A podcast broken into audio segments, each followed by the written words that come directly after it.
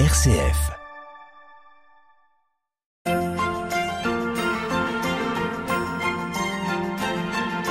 La balade à l'épine, Gérald de Gaillet.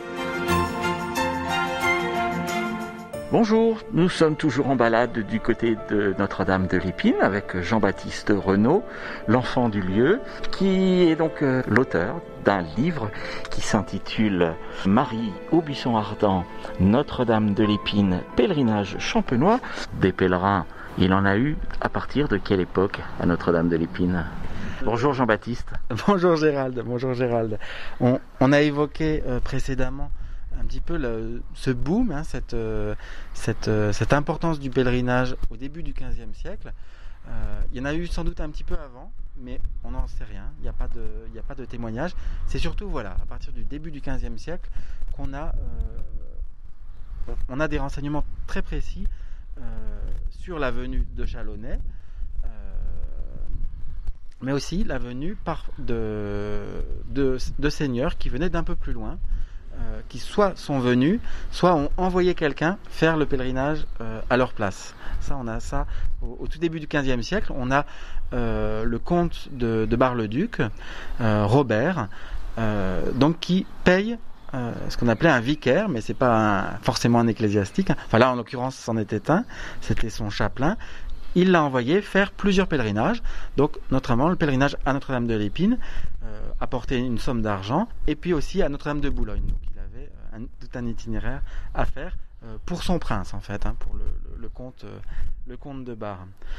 Un autre pèlerin euh, important au, début du XVe siècle, sur lequel on peut trouver des renseignements, c'est un riche bourgeois de Verdun qui s'appelait Gilles Pessel. Ça s'écrit Pexel, mais on devait prononcer plutôt Pessel. Gilles Pessel, donc qui était doyen civil de la ville. En fait, aujourd'hui, ce serait l'équivalent du maire. En fait, il était à un moment, il était à, une des plus hautes fonctions, donc du, euh, conseil de ville de Verdun. Et euh, ce Gilles Pessel, on sait qu'il est allé en Terre Sainte. Il a été euh, probablement à Jérusalem, euh, sans doute Bethléem, et on sait aussi qu'il est allé euh, au Sinaï, donc sur le tombeau de Sainte Catherine. Le Sinaï, c'est euh, il y a au, pied du mont Sinaï le monastère très ancien de, Sainte Catherine du Sinaï, hein, euh, qui se trouve sur l'emplacement euh, du buisson vu par Moïse. qui aurait d'ailleurs, il existe encore un buisson qui serait le, le qui serait le fameux buisson. Et il y a aussi le tombeau de Sainte Catherine d'Alexandrie hein, qui aurait été amené ici par des, des anges. Donc finalement, un, un, une double raison pour aller prier euh, en ce lieu dans le, dans le désert du Sinaï. Et il faut savoir qu'au Moyen Âge, malgré les difficultés, hein, même après les croisades, lorsque la Terre Sainte n'était plus euh, aux mains de, des chrétiens, euh, eh bien, les, les, les, les chrétiens, les, Français, les Allemands, euh, qui avaient les moyens de faire ce voyage, partaient parfois en Terre Sainte euh, et allaient jusqu'au Sinaï, puisque c'était un, un, un, lieu très très euh, réputé pour la, sépulture de, de Sainte Catherine. Alors, ce, Gilles Pessel, il a probablement ramené des objets puisqu'il a fait offrande à Notre-Dame de l'Épine d'une relique du Saint-Lait. Alors, le Saint-Lait, mais vous allez me dire, mais qu'est-ce que c'est que qu'est-ce que c'est que ça? Euh, En fait, il est probablement allé dans euh, le sanctuaire de, de, la Nativité à Bethléem, où les pèlerins avaient souvent l'habitude de gratter le sol, euh, parce que l'on prétendait que la Vierge Marie avait perdu quelques gouttes de lait en allaitant l'enfant Jésus, et les pèlerins ramenaient cette, terre, hein, ramenaient cette terre de la grotte de Bethléem, et ils appelaient ça Saint-Lait.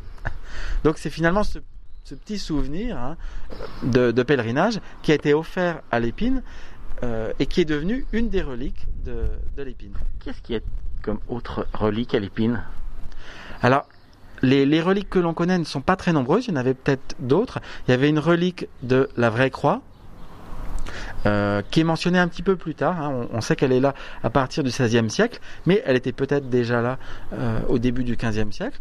On a donc cette relique euh, du Saint-Lait, qui était dans un reliquaire en forme de, de Vierge à l'enfant, qui ressemblait peut-être au reliquaire du Saint-Nombril, qui était, qui était quant à lui vénéré à, à Notre-Dame-en-Vaux.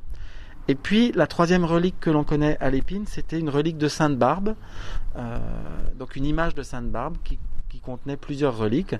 Euh, voilà, on n'en sait pas beaucoup plus. Euh, donc voilà, Sainte Barbe est une sainte très, très, vénérée à la fin du Moyen Âge, donc on trouve sa statue dans, dans beaucoup d'églises champenoises, de la Champagne méridionale notamment.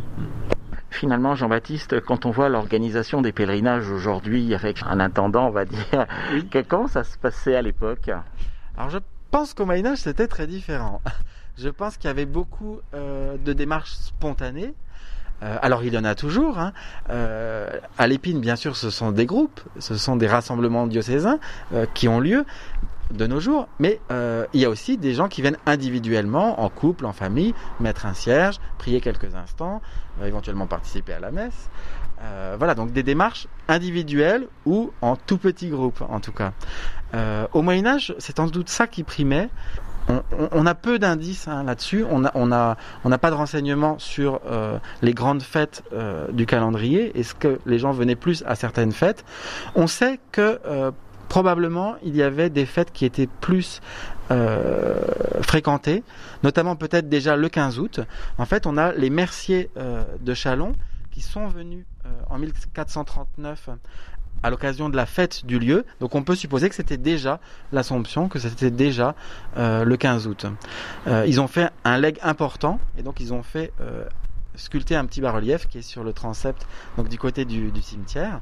Et le petit bas-relief rappelle leur, leur donation hein, qui a permis de, participer au financement du chantier. Alors l'épine, c'est un pèlerinage populaire principalement, hein, sans doute, un pèlerinage euh, des bourgeois, des artisans, des commerçants de Chalon et aussi des ruraux. Sur les ruraux, on sait moins de choses, en tout cas euh, pour le Moyen Âge, ça a laissé moins de traces euh, dans les archives.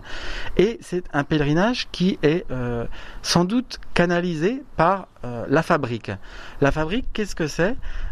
C'est un conseil de laïcs qui s'occupe des biens de la paroisse. En fait, au Moyen Âge et encore jusqu'à la fin de l'Ancien Régime, euh, tout ce qui est un petit peu matériel dans les biens de la paroisse, euh, donc bien sûr l'entretien, la construction de l'édifice euh, religieux, hein, de l'église, ça incombe à une structure qu'on appelle la fabrique, et ce qui permet un petit peu de décharger le curé. Le curé a la charge d'âme, il va s'occuper de ses ouailles, de ses paroissiens, mais il ne va pas tellement s'occuper des affaires économiques, euh, de, l'immobilier qui peut appartenir à, la paroisse. À l'épine, c'est vraiment ça. Euh, c'est vraiment le, cas, c'est-à-dire que la fabrique est un petit peu centrale. Euh, c'est sans doute ce petit groupe de, paroissiens, hein, la fabrique, qui a décidé de la construction de l'église sur un plan tout à fait ambitieux au début du, du XVe siècle. et c'est aussi peut-être la fabrique qui organisait, qui accueillait qui canalisait l'accueil des pèlerins. Ça, on a peu d'indications, mais on sait, euh, compte tenu de l'importance de la fabrique dans le chantier, euh, le chantier de construction au XVe siècle, on peut penser qu'elle a aussi un rôle important dans le, oui, dans l'accueil des pèlerins. Jean-Baptiste, est-ce que Notre-Dame de l'Épine a accueilli des rois? Oui, tout à fait. Il y a toute une toute une série de, de, rois qui sont passés, qui sont venus en pèlerinage à l'Épine, ou peut-être certains sont passés euh, assez furtivement. Euh, la venue qui est la, plus importante, c'est sans doute la venue de Charles VII. Euh, Charles VII a résidé quelques jours avec toute sa cour à Chalon au mois d'août 1455. Il y a des fêtes, des tournois, donc des, réceptions de, cours, on recevait des ambassadeurs, des, conférences diplomatiques hein, aussi, euh, euh, donc un mélange de euh, plaisir et, de travail, si j'ose dire, lors de ce séjour du, roi à Chalon. Et il y a eu, il y a eu pour toute la cour et surtout le roi une journée consacrée à un pèlerinage. Donc le roi est venu probablement à pied, euh, donc probablement depuis le château de Sari, d'où il résidait, euh, puisque euh, la vraie résidence de l'évêque à l'époque c'était plutôt le château de, de. Il avait aussi sa résidence près de la cathédrale, mais elle était peut-être un peu moins utilisée. Et donc on ne sait pas trop si c'est une initiative du roi, mais probablement il a dû entendre parler de ce sanctuaire et aussi de ce chantier qui était en cours. Hein. Il n'y avait pas encore la façade avec les deux flèches, mais il y avait une partie de ce que l'on voit derrière, donc la nef et le transept qui étaient commencés certainement. et Charles VII donc vient avec, avec toute sa cour. Euh, peut-être aussi son fils, le dauphin euh, Louis. Et ça, c'est important puisqu'on va euh, retrouver un peu plus tard une intervention de, Louis, une fois qu'il sera devenu le, roi Louis XI. alors, il s'est passé quelque chose d'étonnant. quelques jours après ce pèlerinage, un drame. c'est la dauphine, Marguerite d'Écosse, qui était l'épouse du dauphin Louis, donc le futur Louis XI. Marguerite d'Écosse, qui donc peu de temps, euh, donc à son retour à Chalon, qui est morte, qui est morte euh, d'une maladie subite, donc une mort assez étonnante quand même. Euh, donc bien sûr certains se sont demandé s'il n'y avait pas eu empoisonnement. Bon, on n'a pas tellement de, de, sources permettant de l'attester de toute façon. Marguerite d'Écosse a été inhumée près de la cathédrale de Chalon. Donc elle est restée, on a eu une sépulture royale, euh, alors d'une dauphine en tout cas, euh, à la cathédrale de Chalon. Et puis finalement, la sépulture a été ensuite euh, déplacée. Donc la sépulture n'est restée là que quelques, que quelques années. mais une venue de, Charles VII qui sans doute a eu un rôle dans la région qui était comme une sorte de reconnaissance royale, c'est-à-dire la venue du roi de France qui est quand même un petit peu l'élu de Dieu, hein, son, pouvoir par le sacre euh, lui est conféré euh, par Dieu. Euh, cette venue venait un petit peu aux yeux des habitants légitimer ce pèlerinage, un petit peu après euh, des temps troublés puisque euh, la guerre de Cent Ans n'était pas tout à fait euh, finie, mais dans cette région, elle était vraiment bel et bien finie. en Champagne, la Champagne était vraiment pacifiée et cette venue était comme une, oui, comme la sanction de peut-être une des façons pour le roi de remercier la Vierge pour les victoires qui lui ont permis de retrouver son royaume euh, qui lui avait échappé euh, si longtemps. Jean-Baptiste, merci, à la semaine prochaine. Merci Gérald, à bientôt.